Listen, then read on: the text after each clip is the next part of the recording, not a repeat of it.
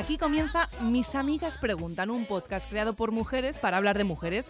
En concreto vamos a hablar de salud femenina porque en este podcast ponemos la mirada en temas ginecológicos y sexuales. Soy Sara Esteso y tengo la suerte, la inmensa suerte de rodearme de unas compañeras de podcast maravillosas que encima son amigas. Flor Amarilla, ¿cómo estás? Muy bien, mira, hoy me traigo un jersey amarillo, aunque no lo ve nadie, por hacer un poco la gracia. Vale, No me has dicho nada, me ha molestado. Vale, Y un paraguas amarillo también. Sí, bueno, que no, no quería que, no quería que no se supiera.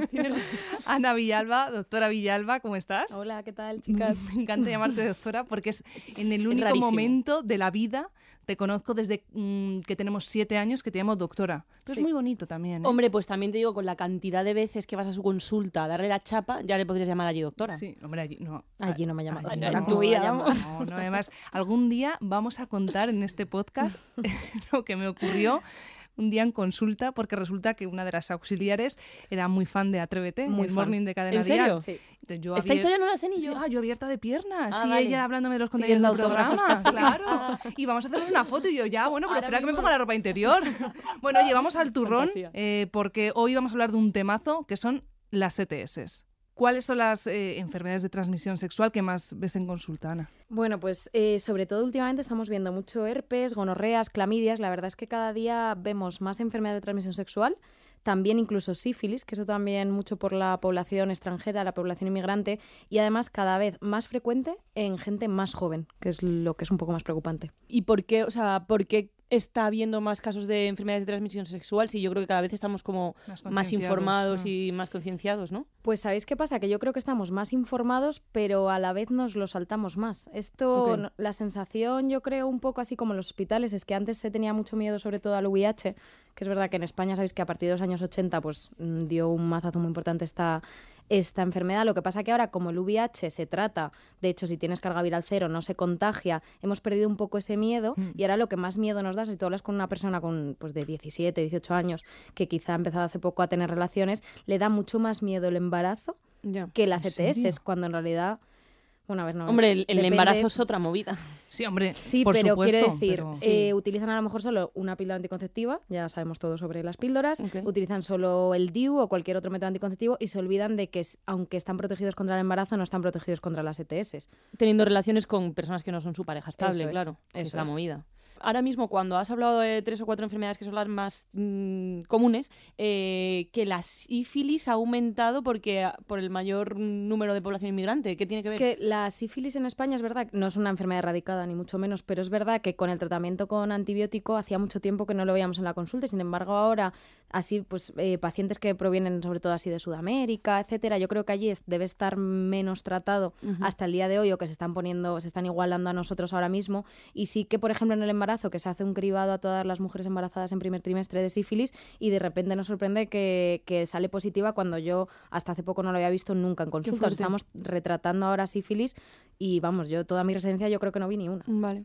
¿Te pueden transmitir una ETS?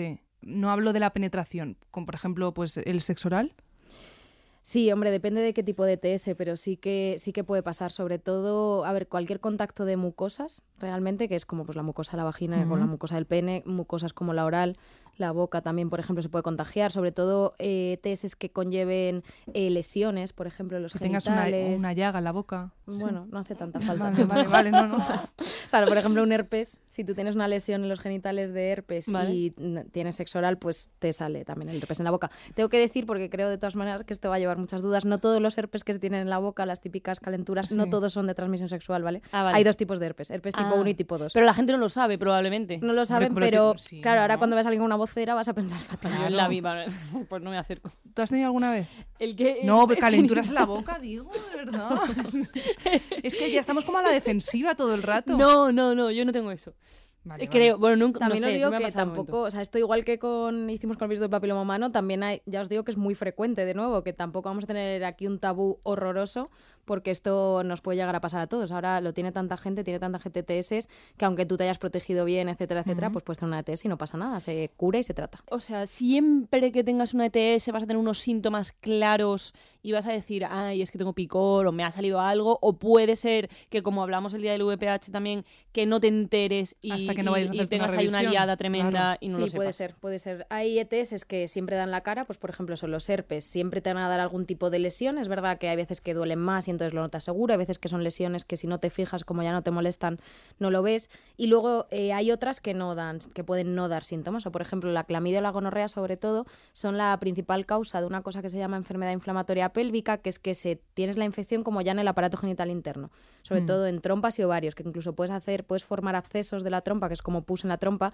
y eso puede ser que hayas tenido tu clamidia desde hace un montón de meses, no te hayas dado cuenta y de repente, por lo que sea, te bajan las defensas o el motivo que sea, se te extiende hacia las trompas y ahí sí que eso es una enfermedad bastante grave que muchas veces incluso requiere ingreso. O sea, que puede ser que tú no lo estés natando de ninguna manera y luego los problemas te lleguen después.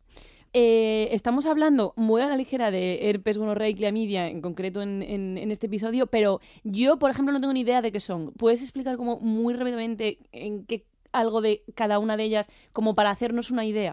Grosso modo, así como resumen. Pues a ver, yo creo que podríamos diferenciar entre las enfermedades de transmisión sexual que dan lesiones en piel, que en este Vale. caso podrían ser los moluscos contagiosos, que si bien es una enfermedad que no solo es de transmisión sexual, No, porque, porque los también se- niños lo los niños lo tienen, lo cogen en piscinas, pero si es entre adultos y en la zona genital, pues es de transmisión sexual, evidentemente, que da lesiones en la piel, el herpes genital también da lesiones en la piel, Eh, el herpes, por ejemplo, es un virus, luego la gonorrea, la clamidia, son un poco parecidas, así que las voy a explicar juntas. Vale. Estas son bacterias, ¿vale? Se tratan con antibióticos. Vale. Y estas eh, te pueden dar o bien una cervicitis, que se llama, que es una inflamación del cervix uterino, del cuello del útero, que a veces sí queda un poquito de flujo y molestias en la vagina, pero sobre todo ya os digo que lo importante de la gonorrea y la clamidia es que son capaces de infectar las trompas y los ovarios, como el aparato genital interno. Y son una de las principales causas hoy en día también de, de esterilidad femenina. Uf, o sea, Toma poca ya. broma, ¿eh? Poca broma, sí, porque si lo tienes en las trompas, te las puede, esto que os digo que infecta Sí. la trompa, etcétera, las puedes tropear y luego no pasa bien el ovocito. Entonces, eso es un ejemplo. Luego, por ejemplo, la sífilis, ya os digo que es muchísimo más rara, con lo cual Vale. tampoco. La sífilis sí que es una enfermedad que conlleva muchas cosas para explicarla, porque hay distintos tipos de enfermedades, de, mm, de etapas de la enfermedad, primaria, secundaria, terciaria, y la que nos interesa a nosotros es la primaria, que se tiene como una lesión ulcerosa en la vulva también, pero esta es no dolorosa. ¿Y cuáles son las pruebas que nos detectan si tenemos alguna ETS? Pues si tienes una lesión, eh, la prueba es que te lo vea el ginecólogo, básicamente, porque muchas veces con la propia clínica se, se sabe ya. O sea, si yo te veo una vesiculita tipo herpes, pues yo lo sé que es un herpes y ya está. Y luego, de estas que pasan desapercibido, que no tienes por qué tener síntomas, lo que hacemos son cultivos. Que los cultivos es coger como con una especie de bastoncillo de oídos eh, una muestra del cuello del útero y de la vagina Vale. y con eso pues nos, nos analiza si tienes alguna ETS de este tipo. Y una cosa, eh, perdón, es No, que... Dale, dale, dale. Como si fuese tu casa. Es que. Hombre, sois mis amigas, así Sí, que sí, como si fuese es mi casa, es estaría feo que no. Eh, una pregunta rápida. ¿Es verdad que también por análisis de sangre se puede saber? Porque a veces se puede pedir cuando. Es que hoy me he hecho unos análisis. Tú siempre hoy todo, una amiga, es alucinante. Te pasa, todo te pasa. Tengo aquí el pinchazo, sí, Ah, sí, he ido pues hoy. Pero no he pedido nada de O eso. sea, hay otro tipo no- de enfermedades no de transmisión sexual que es verdad que yo no me estoy centrando Vale. porque no son tanto mm, como cuestión de ginecología, sino que ya son enfermedades más sistémicas del cuerpo entero, como es el VIH, la hepatitis, tanto hepatitis B como Ah, hepatitis C, que todas esas sí que se piden en sangre, la serología. O sea, Vale. yo un VIH no te lo puedo diagnosticar eh, con una exploración vaginal. Eso es serología en sangre. Pero una gonorrea tampoco me va a llamar. eh. Cuando me dé ahora el resultado de unos análisis, no me va a no decir que se No, porque no es por sangre. Te he Ya, dicho que es por un eso te digo que, que, que Gonorrea, de- clamidia, Vale. ureaplasma, micoplasma, Vale, bichos perfecto. así un poco tal, eso lo hacemos los ginecólogos. Gracias. Y en sangre, hepatitis B, hepatitis C, VIH. Ok. Como se me ha olvidado por completo porque me ha interrumpido Flor, la pregunta que te iba a hacer, vamos a escuchar la primera de las preguntas de nuestras amigas. Hola chicas, ¿qué tal? Pues yo tengo una consulta sobre el herpes vaginal y es que hace unos ocho meses o así eh, fui al ginecólogo porque tenía unas lesiones y me dijeron que era herpes vaginal, que no me preocupase, que podía ser solamente un brote y que y nada, no me mandaron nada y me fui a casa. El caso es que han ido pasando los meses y he vuelto a tenerlo un par de veces, no tan fuerte como al principio, pero sí que es verdad que estoy un poco desesperada porque no sé si es normal que me vuelva a aparecer y si es normal, qué puedo hacer para que no sea tan, tan frecuente. Un besito y muchas gracias. Bueno, es que el herpes yo creo que lo primero, porque si lo has tenido alguna vez y te lo ha explicado el ginecólogo ya lo sabes, pero para todas esas amigas nuestras que no sepan eh, exactamente qué consiste, es una enfermedad que aparece en pequeñas vesiculitas como heriditas en la zona de la vulva, en genitales, etcétera, que eh, actúa por brotes. Entonces tú tienes una primoinfección que se llama, que es el primer brote que ese es súper doloroso, por eso antes os decía que a veces que se nota más y menos. O sea, tu primo infección, el momento en que a ti te lo han pegado por primera vez, es súper, súper doloroso. Se tienen muchísimas lesiones, eh, bueno, se pasa bastante regular. Y luego lo que puede ocurrir es que se quede ese virus como dormido ahí en la zona de los nervios de la vulva y de vez en cuando vuelve a salir. Pues hay mujeres, por ejemplo, que le pasa con las reglas, porque en ese momento parece que tienes como una disminución de la inmunidad. Mm. Claro, y las entonces, defensas de toda claro, la vida. Entonces ahí tienes un, un episodio de herpes, hay mujeres que les ocurre pues con un catarro, o sea, también como a veces las candidiasis, por ejemplo, pues eso puede pasar con el herpes. Entonces, eh, ¿qué le podemos decir a nuestra amiga? Pues que por una parte lo esencial para que no le vuelva a ocurrir, entre otras cosas, es que si vuelve a tener otro brote, lo detecte lo más rápido posible, porque si ponemos el tratamiento hay unos antivirales, el aciclovir o el balaciclovir que se llama, que eso te lo tiene que recetar evidentemente un médico, pero que tú en el momento en que te percibes las lesiones, si justo en ese instante vas al médico, te lo recetan y lo empiezas a tratar cuanto antes, hay menos posibilidades de que te vuelva a salir. Ok. Vale. ¿Vale? Oye, ahora que has nombrado la candidiasis, ¿es una ETS? No. Vale. La candidiasis, la cándida es un hongo que coloniza la vagina de todas las mujeres y de vez en cuando crece de más, se va de, madre o de padre y, y te, af- y te infecta, pero no, no te la ha pegado nadie. Y, Nadie. y tú no la puedes contagiar, claro. No, es verdad que en parejas estables, como que ya ambos tienen la misma flora, porque al final has tenido relaciones mucho La tiempo, misma flora. No, Saray. O sea, es que ya sí que no, ¿sabes? Perdón, perdón, perdón, perdón. que en parejas estables sí que llegamos a tratar al, al chico, para como que no te esté poniendo tanto hongo todo el rato, Ah, pero no es una enfermedad Te transmisión pone sexual. hongo el chico, eso me ha hecho mucho. Es que es un poco Sí. complicado de explicar, Sí, no, no, pero bueno, lo entendéis. entendido. Sí, Vale. sí, no, está claro. Vale, oye, tenemos otra pregunta, que es que este es un temazo, si ya lo digo yo. Hola, yo tenía una pregunta. Mm, Mi pareja me acaba de decir que tiene una enfermedad de transmisión sexual. Me ha dicho que, que le han diagnosticado una clamidia, pero yo no me encuentro mal, no, o sea, yo creo que eso yo no lo tengo. Estoy eh, un poco agobiada porque no sé muy bien qué es lo que tengo que hacer, si tengo que hacerme alguna prueba, si tengo que ir al médico, si esto es porque él haya estado con otra persona. Eh, no sé, o sea, me surgen muchas dudas y la verdad que no sé por dónde empezar. Bueno, pues. Qué movida, ¿eh? Sí. además estaba agobiada. esa No, no, voz, normal. ¿eh? O sea, si te pones a pensar en si es que tu pareja ha tenido relaciones con otra persona y te la... Madre mía. Fíjate que yo creo que eso es lo que menos me preocuparía a mí, ¿eh? Tú Es no decir, tienes pareja tampoco. No, ya no, a pensar. nos ha jodido ya, pero que me refiero, si la tuviese, gracias, em, sería lo que menos me, agobi- me agobiaría. Hombre, sería más lo que me menos, pasar. todo, ¿no? Claro. Bueno, tía, Yo creo que cosas. todo, Tronca. claro. Sí, ya lo sé. Primero lo- el, el- el estado de Primero, salud, pero, claro. jolín, ponte a pensar que, mm, no sé, es un tema. ¿eh? Sí que es verdad que, hombre, lo primero es cuidarte tú, ¿no? Yo creo, y lo que dice eso. que si ella tiene que hacer algo, como hemos dicho, la clamidia y la gonorrea a veces no se notas. Te infectas, eh, te sube por el cuello del útero y de hecho son las que luego te pueden causar una alteración en las trompas uterinas y a la larga problemas de, de fertilidad. Entonces yo a esta amiga le recomiendo que vaya a un ginecólogo y que le hagan un, el cultivo que hablábamos, un exudado endocervical se llama, Vale. para ver si ella tiene clamidia o no, porque si sale negativa, pues ya está, se olvida, Vale. pero si sale positiva, Ay, ay. aunque no lo haya notado, pues te tratamos con antibiótico y se acabó el problema, ya está, no hay nada más que hacer. Y luego, ¿tener relaciones con él? Eh, pues no. La verdad No. que hasta que los dos estén curados, o sea, ella testada y si se tiene que tratar, se trate, y él ya tratado y curado. O eh, hasta sea- ese momento mejor no. O sea, el preservativo en teoría protege, pero bueno, yo creo que esperaría hasta finalizar los tratamientos. O sea, que más o menos cuánto tiempo tienes que pasar si te diagnostican una ETS. eh, te- entiendo que te empiezas a tomar, si deciden los médicos que empieces a tomar el, Antibiótico. el- el antibiótico, más o menos cuánto tiempo tiene que pasar hasta que puedas volver a tener relaciones sexuales con esa persona. Es que, si quieres eh, tenerlas. si es que quieres, que igual la has dejado ya. porque... Ahora claro, hablamos o sea, de, claro. de eso- de esa otra parte.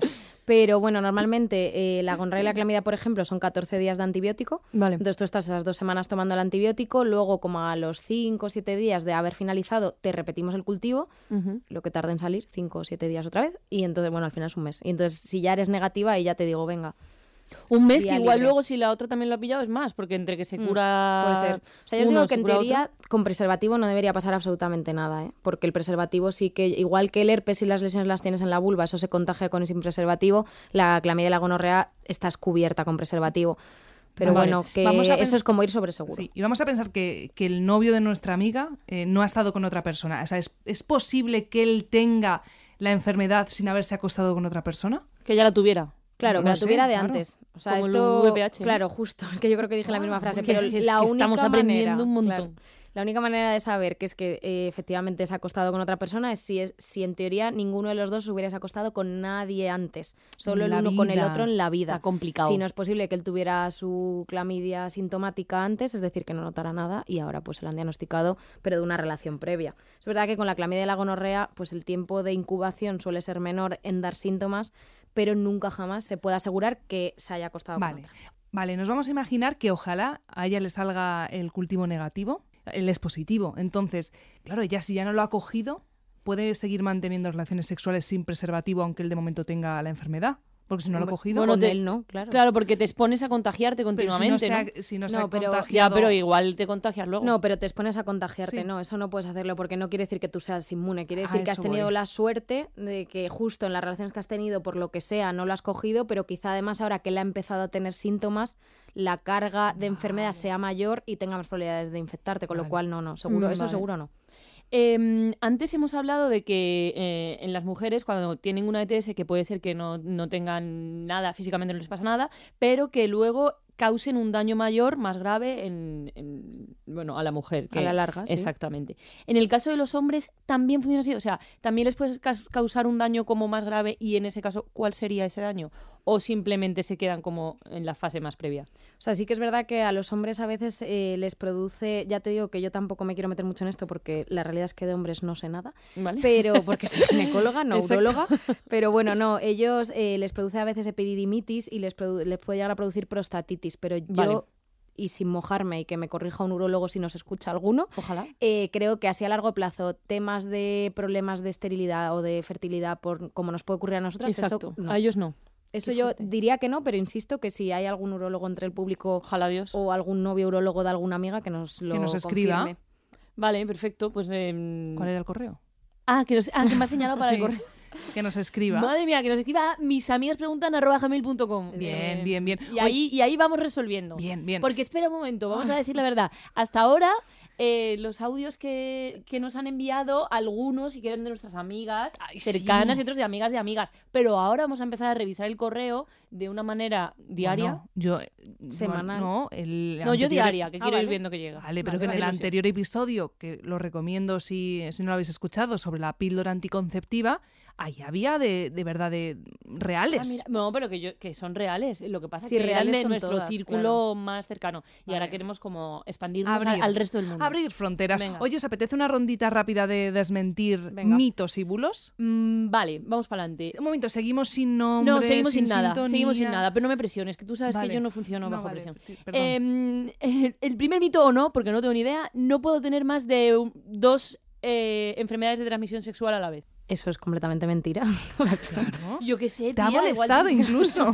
es que tú puedes Vale, tener pero, me, 25 pero me a la respondas vez. así, que Vale, tampoco, vale. claro, es una duda. No, que tú, que tú puedes tener 25 No, yo a la vez, que no todas, todas las ninguna. que te cojas en Ya, ese momento, vale. claro. Sí, Da sí, o sea, igual. no hay un límite. Todas Las las puedes que- tener todas. Por tu bien espero que no sean más de dos jamás, pero que no, te puedes tener todas a la vez. ¿Por qué dices eso? O sea, si tienes... Porque se puede De complicar un poco la cosa, ¿no? No, claro, muchísimo más grave para ti, efectivamente. O sea, tú imagínate un herpes con vesículas que te duelan, en conjunto a una gonorrea que te estropee las Uf, trompas. O sea, no, no.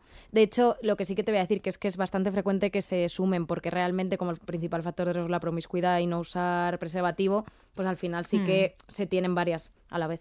Este lo hemos desmentido un poco, pero si uso preservativo estoy salvada, realmente no. De algunas Ah, sí. Te ayuda un poco. Eso, gonorrea, ¿no? clamidia, por ejemplo, sí, ureaplasma, micoplasma a priori también, pero de las todas las que tienen lesiones en piel, no, porque eso se contagia a pesar del preservativo. Herpes, moluscos, claro. todas VPH. condilomas, de VPH, Claro. todas esas no. Vale. Eh, que es verdad que eso también, lo que hablábamos antes, puede hacer que a gente de otras generaciones dices, vale, es que realmente tampoco el preservativo me salva de todo. Claro, que pues, yo que hay que usarlo, esto ante siempre, todo, por always. No, de- otra vez me enfada. claro que hay que usarlo todo el rato. Todo el rato. Claro, pero sí que te salva de las más graves y las que más problemas te van a dar a futuro. O sea, realmente un herpes es muy doloroso, pero no son más que unas heridas en la piel. Pero si ya tienes problemas de infertilidad a largo plazo por haber tenido una clamidia, pues oye, es peor. Vale, y ahora me quiero poner una tesitura. Si yo me hago una, una prueba de TS y veo que no tengo nada, eso también puede querer decir que mi pareja tampoco tiene, porque y que por lo tanto no tiene que hacerse examen, porque claro, si asumimos que, que yo tengo y él no se ha contagiado, o sea, que yo no tengo y por lo tanto... eh, Vale, me he liado más. Sí, empieza otra vez. Perdón. Eh, vale, y ahora me voy a poner en, en una situación, ¿vale? Yo me hago una prueba de ETS y se ve que no tengo nada. Entonces, ¿eso puede querer decirnos que mi pareja tampoco tiene nada y que por lo tanto no hace falta que se haga un examen? No, no, eso no, eso no quiere decir que tu pareja no tenga ninguna TS. Es posible que él esté asintomático y que por lo que sea, pues todavía no te lo haya pegado, pero puede ser que te lo contagie en algún momento y lo ideal sería que él también se, se teste, claro, para saber que él también está bien. De hecho, sería ideal empezar a testarse ambos antes de empezar a, usa- a dejar de usar preservativo. Y la última, que bueno, que es un poco obvia, pero que creo que es importante también hablar de esto, las ETS no son comunes solamente entre gente muy promiscua. No, eso es lo que os decía también al principio. Vamos a quitar un poco ese tabú porque además ese tabú y un poco esa sensación de falsa seguridad de que como con quien me estoy acostando no ha tenido muchas relaciones, Hombre, pero es te que la con pueden haber pegar, tenido, claro, además. una con mala suerte, La pueden pegar. claro, Sí, sí. un- no y eso aparte, pero que, que con haber tenido una relación con mala suerte, que te hayan pegado algo, o sea, ahora mismo está tan a la orden del día que, que está entre todos, vamos. Y que nunca puedes poner la mano en el fuego por nadie. Eso, Caray. que, que- Por que- que- que- nadie. que nos lo digan, ¿eh? Sí, no, lo pero no- no- no- Con el amor muchísimo. Es que claro, te dicen te quiero y luego no. No, luego broma. Luego- Imagínate si te dicen que no tiene una ETS, venga ya. Y luego no se Sí, cogen aviones, sí- pero bueno, eso es sí otro tema. Oye, eh, ¿os apetece un, el siguiente episodio un poquito de ovario poliquístico? Que tú el otro día estás como muy Me pesada. Me apetece Te muchísimo. apetece muchísimo. Sí, se habló, se habló mucho, Se así que a mí también, que no tengo mucha idea. Pero eso será en el siguiente episodio de Mis Amigas Preguntan. Doña Flor Amarilla, muchas gracias. A ti, simpática. Me he metido un doña, me ha gustado. Me ha gustado a mí también. Y no ahora- me puedes poner doctora, pero doña me, Por- me- por porque eso. no soy, pero me, me gusta. Doctora Ana Villalba, muchas gracias. Muchas gracias, chicas.